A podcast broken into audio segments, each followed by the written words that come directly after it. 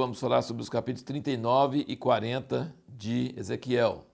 O capítulo 39 continua o assunto do dia anterior sobre essas nações que vêm contra Israel nos últimos dias. Olha no versículo 6 do 39, ele diz: Enviarei um fogo sobre Magog entre os que habitam seguros nas ilhas, e saberão que eu sou o Senhor. Refrão de Ezequiel.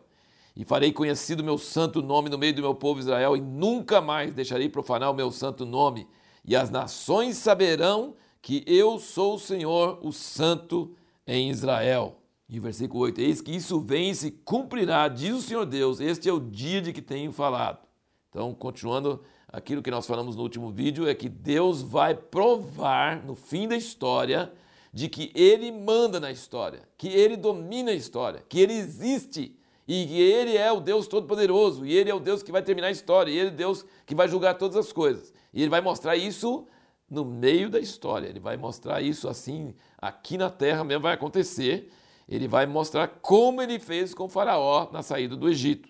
Esse é o propósito de Deus.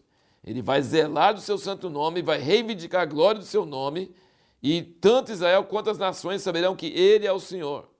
E aí, aqui no fim desse capítulo 21, ele diz: Estabelecerei, pois, a minha glória entre as nações. Deus quer se manifestar às nações, não só Israel e todas as nações verão o meu juízo que eu tiver executado, e a minha mão que sobre elas eu tiver descarregado, e os da casa de Israel saberão desde aquele dia em diante que eu sou o Senhor Deus.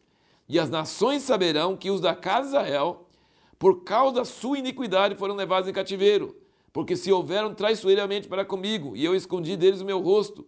Por isso os entreguei na mão de seus adversários, e todos caíram na espada conforme a sua imundícia e conforme as suas transgressões, me ouve com eles e escondi deles o meu rosto. Então ele está querendo dizer, quando ele trouxer Israel de volta e quando ele derrotar as nações que vier contra Israel nos últimos dias, todas as nações saberão que Israel estava castigado, mas não é porque Deus tinha abandonado eles, e que Deus existe mesmo e que ele vai defender o povo dele. No versículo 25, portanto, assim diz o Senhor Deus: agora tornarei a trazer Jacó e compadecerei de toda a casa de Israel terei zelo pelo meu santo nome. Está vendo? Deus estava a restaurar Israel por causa do zelo do seu santo nome. E eles se esquecerão, tanto do seu opróbrio como de todas as suas infidelidades, pelas quais transgrediram contra mim, quando eles habitarem seguros na sua terra, sem haver quem os amedronte. Quando eu os tornar a trazer de entre os povos e os houver juntado à terra de seus inimigos, e for santificado neles aos olhos de muitas nações. Então saberão que eu sou o Senhor seu Deus, vendo que eu os fiz ir em cativeiro entre as nações e os tornei a juntar para sua terra, não deixará lá nenhum deles. Nem lhes esconderei mais o meu rosto, pois derramei o meu espírito sobre a casa de Israel, diz o Senhor Deus. É uma promessa maravilhosa. Não tem jeito de duvidar de que Deus tem planos mesmo para a nação de Israel e que isso vai acontecer. Senão toda a Bíblia é balela, né? Se nós não cremos nisso, a Bíblia é, é, balela, mas não é. Então Deus vai honrar seu santo nome e ele escolheu Israel para ser o meio, para ele provar para todas as nações que ele é o Senhor da história. Ele é o Senhor da história e ele é o Santo de Israel. Esse é o e ele vai derramar seu espírito sobre a nação de Israel. Isso ainda não aconteceu. Aí nós começamos no capítulo 40, o misterioso templo de Ezequiel. E você, eu aconselho você aqui, quase desse capítulo 40 até o fim de Ezequiel, leia mesmo sem entender, tá? Eu também não entendo quase nada disso aqui, tá? Mas adianta ler, tá? A Bíblia sempre adianta ler, mesmo que você não entende nada, adianta ler. Leia, leia e deixa Deus mostrar qualquer coisa que Ele queira mostrar.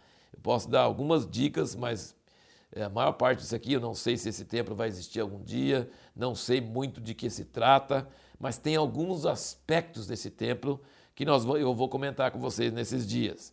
E um dos aspectos, no versículo 4, 40, ele diz: E disse-me o, homem, filho do homem, sempre Deus fala de Ezequiel, no, no livro de Ezequiel, filho do homem, vê com os teus olhos, ouve com os teus ouvidos, põe no teu coração tudo quanto eu te fizer ver, porque para tu mostrar foste tu aqui trazido. Anuncia, pois, a casa de Israel tudo quanto vires. E aí ele fala de cômodos e de entradas e de medidas e de ele fala de vestíbulo, né? talvez o arquiteto teria grande prazer de ver, porque é um monte de coisa de arquitetura mesmo, sabe? Medidas, engenheiro, civil, essas coisas todas. É, mas tem uma coisa que eu só queria ressaltar para você, que é a, a, diferença entre sacerdotes da casa, que é uma coisa bem diferente do que tinha no templo de Salomão e no tabernáculo de Moisés. Então é isso que é interessante ver, algumas diferenças que tem aqui, que Deus está mostrando para Ezequiel justamente para mostrar essas diferenças. Né? Então veja o versículo 45 desse capítulo 40, ele diz, e ele me disse, esta câmara que olha para o sul é para os sacerdotes que têm a guarda do templo, mas a câmara que olha para o norte é para os sacerdotes que têm a guarda do altar, a saber, os filhos de Zadok, os quais dentre os filhos de Levi se chegam ao Senhor para o servirem. Então você vai notar aqui nos outros capítulos que nós vamos ler nos próximos dias que há uma diferença nesse templo de Ezequiel, e não tinha essa diferença no templo de Salomão e nem no, no tabernáculo de Moisés, não tinha essa diferença. Mas aqui tem uma diferença muito grande entre sacerdotes que, que, se, que cuidam da casa e cuidam do povo e os sacerdotes que são separados para Deus, chegam para Deus, servem a Deus. O altar era o sacrifício que era feito para Deus. Então, tem uma diferença entre o ministério ao povo e o ministério a Deus. Aqui no, no livro de Ezequiel dá bastante isso. Leia, se você quiser entender mais sobre isso, leia o livreto Ministério ao Senhor, escrito por Christopher Walker. Você vai encontrar o link aí, você vai encontrar o jeito de, de comprar esse livreto, é bem curtinho. Mas ele fala, ele leva pela Bíblia inteira, vai mostrando a diferença entre servir a casa, servir o povo e servir a Deus. Há uma diferença muito grande. E aí eu quero aproveitar, leia esse livreto mesmo, porque é muito interessante, chama Ministério ao Senhor. A diferença nas igrejas, os pastores e as pessoas, normalmente fica todo mundo servindo o povo, preocupado com a reunião, preocupado com as visitas, preocupado com os doentes. Tudo isso é muito bom.